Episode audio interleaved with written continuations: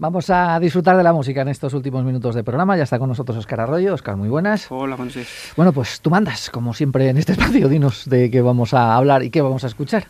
Eh, la tarde del 7 de mayo de 1747, en la residencia del rey Federico II de Prusia, en Potsdam, eh, Johann Sebastian Bach acudía a probar aquella tarde, invitado por el monarca, los pianofortes que el constructor Silbermann había creado para el rey eh, ya que uno de los hijos de Bach, precisamente, Carl Philipp Emanuel, eh, era precisamente clavecinista de la corte real. Entonces allí, aquella, aquella tarde, apenas tres años antes de la muerte de Bach, el rey, que era un buen flautista, por cierto, era alumno de Joachim Quandt, retó a Bach a improvisar una fuga sobre un tema que decía haber compuesto.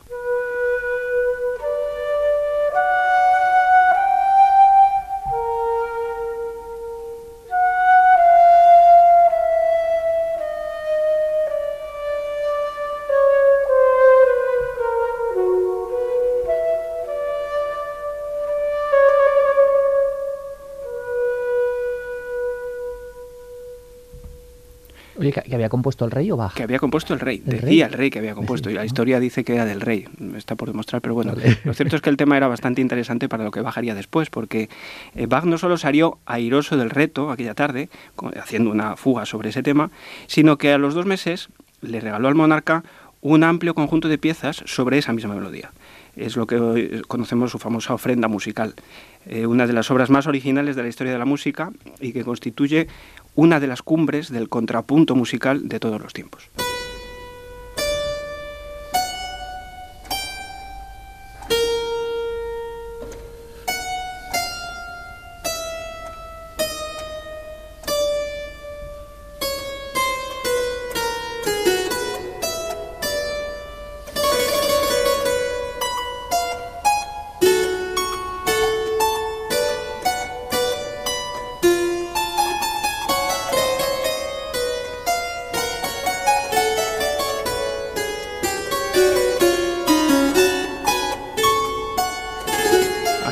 Escuchando en clavecín una de las, de las variaciones de, este, de esta ofrenda musical.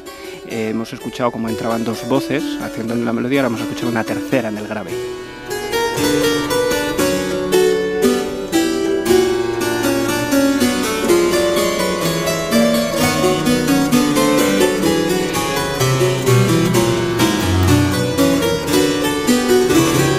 Lo que los músicos llamamos contrapunto, que se estudia en los centros, en las escuelas, en los conservatorios, para eh, hacer superponer, digamos, diferentes melodías. Y es que Bach gustaba mucho de los juegos matemático-musicales, podríamos decir, como demuestra en muchas de sus obras, en algunas incluso incluye su propio nombre, Bach, B-A-C-H, notación sajona. La B es el si bemol, la A es la, eh, es la A o sea, el La, la C es el Do, los que tocan acordes les sonará la B, la A, la C y la H es el Si cuadro, con lo cual en algunos puntos de sus obras él incluía esa melodía o esa armonización, Si bemol, La, Do, Si cuadro. Eh, se divertía con todo este tipo de, juegos con sus hijos en las veladas familiares. Un día tenemos que hacer, Luis, un programa sobre música y matemáticas, Rubén Jiménez y yo, ah, que pues creo que queda pendiente para la próxima temporada, que puede ser muy interesante. los dos. En la partitura de esta ofrenda musical, Bach incluyó numerosas referencias en latín al rey, precisamente. Al inicio de la obra, por ejemplo, escribe Regis iusu cantio et reliqua canonica arte resoluta, que en latín quiere decir algo así como el tema proporcionado por el rey, con adiciones, resuelto en estilo canónico. Pero es que además la primera letra de cada una de esas palabras forma el acrónimo ricercar, que es precisamente la denominación antigua de una fuga.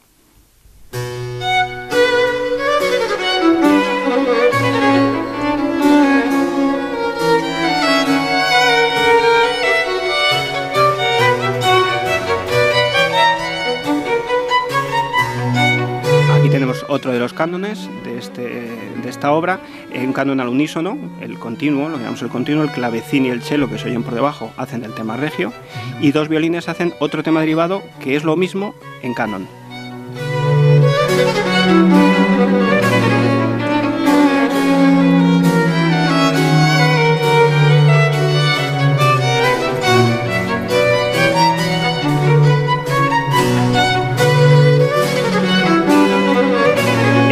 Edición original, algunos cánones de estos cánones solo presentan, solo escribir la melodía, con estos textos crípticos en latín, eh, sobre cómo resolver el que podríamos llamar juego musical, ¿no?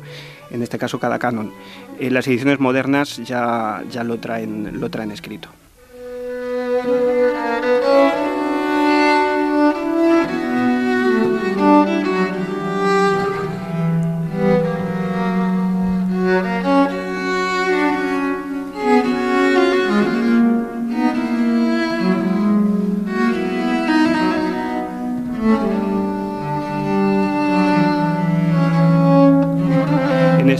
Otro canon, por ejemplo, empiezan dos instrumentos, como vemos, con una variante muy ceremoniosa del mismo tema.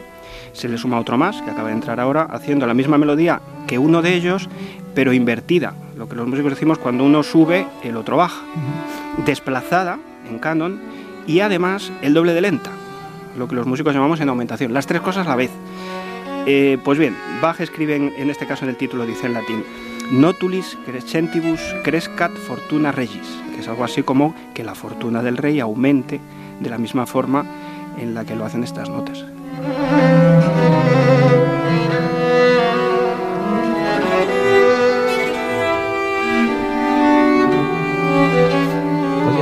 Era casi un alquimista de esto de la música. Era un artesano de la música, como seguramente no ha habido nada igual. De hecho, es el, muchos lo consideran el, padre de la música occidental, ¿no? a nivel de, eh, constructivo. Además, lo, más llamativo de esto es que aunque el que lo escuchen no tuviera ni idea de lo que yo estoy contando, de si eso está ordenado, desordenado o tal, es que en sí mismo es maravilloso. Es una música magnífica, emocionante, emotiva, pero es que además constructivamente es una música impresionante como está construido.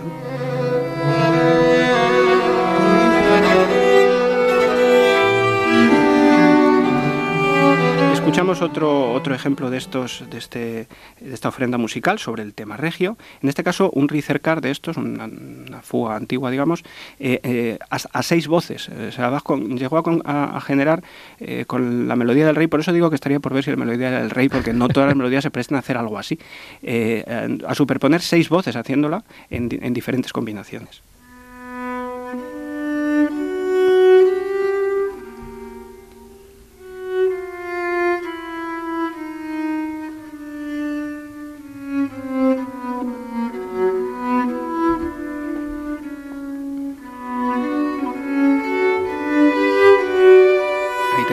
Se irán sumando progresivamente hasta alcanzar seis voces. Recomiendo, por cierto, para este verano, a los que tengan tiempo, que serán la mayoría, espero, eh, a nuestros oyentes que vean la película Mein Name ist Bach, eh, Mi nombre es Bach, una película de 2003. Creo que anda por ahí por YouTube, pero no sé si está subtitulada, o bueno, si la pueden encontrar en filmotecas, de la directora Dominique Derribá, eh, sobre este histórico encuentro entre Bach, el rey de Prusia, el hijo de Bach, Quantz, que habla un poco de esta situación y bueno, además de más cuestiones, pero es una obra muy, una película muy interesante precisamente sobre el contexto en el que se compuso esta obra.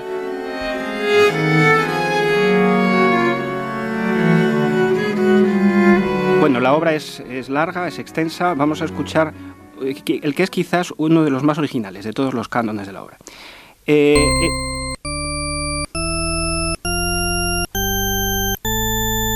esto no es Bach, evidentemente, es una escala que asciende, ¿vale? Una escala que asciende y que sigue ascendiendo y que si sigue ascendiendo debería de alguna manera mm, aturdirnos los oídos y no lo hace. Distorsionaría, ¿no?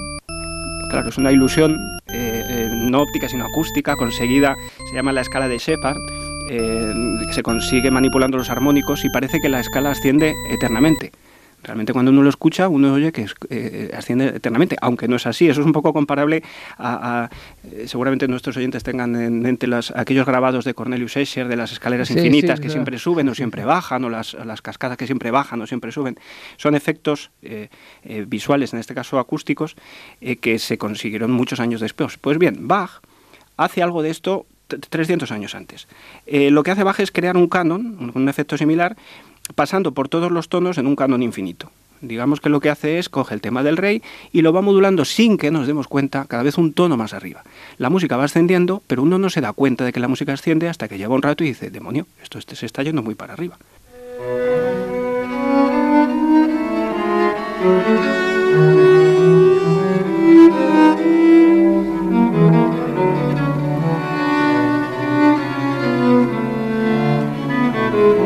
hace el tema original, del tema cromático del rey, con tres instrumentos.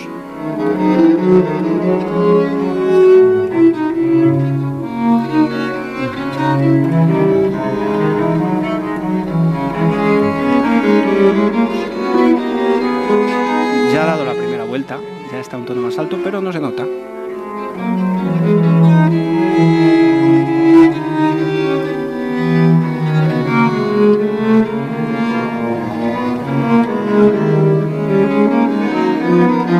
Más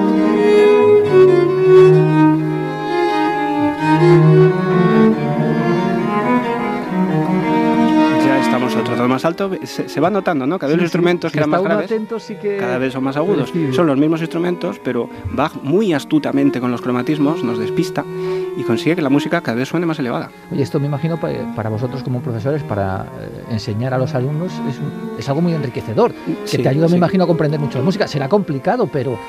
Pero... Sí, eh, compositivamente componer algo así es muy poca gente es capaz de hacer algo así, te quiero decir. Lo que pasa es que, claro, cuando a los chicos se lo explicas, por de pronto crece inmensamente la admiración por, por Bach, por el barroco, por este tipo de música, eh, pero desde luego son elementos que luego mm, aparecen en toda la música clásica de los últimos 300 años. Lo que pasa es que la, maestría con la que lo hace Bach es única en la historia de la música. De hecho, en este, en este canon dice Bach otra de esas frases latinas, ascendente que modulationis ascendat gloria regis, que la gloria del rey aumente como asciende esta modulación. Eh, políticamente también se ha manejado bien Bach claramente se ven mucho más agudos los instrumentos, son los mismos, ¿no? Sabal, que es quien dirige esto, Jordi Sabal, eh, para la sexta repetición, porque si no las cuerdas de los instrumentos no dan más de eso. Pero podría seguir ad infinito, ¿no? Y, todo esto surgió por hacerle la pelota al rey. Pues bueno, para quedar bien, evidentemente tenía que llevarse bien con la corte, había que comer. Entonces, pues bueno, al fin y al cabo las cortes, había que pensar que, el, insisto, el rey tocaba la flauta y no mal. Entonces, bueno, cabría preguntarse en estos tiempos que corren, reyes que tocan flautas, que contratan capillas de música, etcétera, etcétera. No vendrán otros tiempos. No sabemos si en algunas cosas mejores o peores. La obra, como digo, es extensa, incluye también dentro una sonata completa en cuatro movimientos sobre el tema regio para, lógicamente, flauta y continuo para que la tocara el rey. Escuchamos para terminar un poco de uno de estos movimientos. Pues con esta última parte nos vamos a despedir. Oscar, eh, muchas gracias por acompañarnos si te parece, te damos vacaciones de verano. Yo creo que sí, que escuchemos todos mucha música, que nos vendrá muy bien, que descansemos. Y nos reencontramos después en Nos vemos en otoño. Feliz verano. Un abrazo a todos, hasta luego.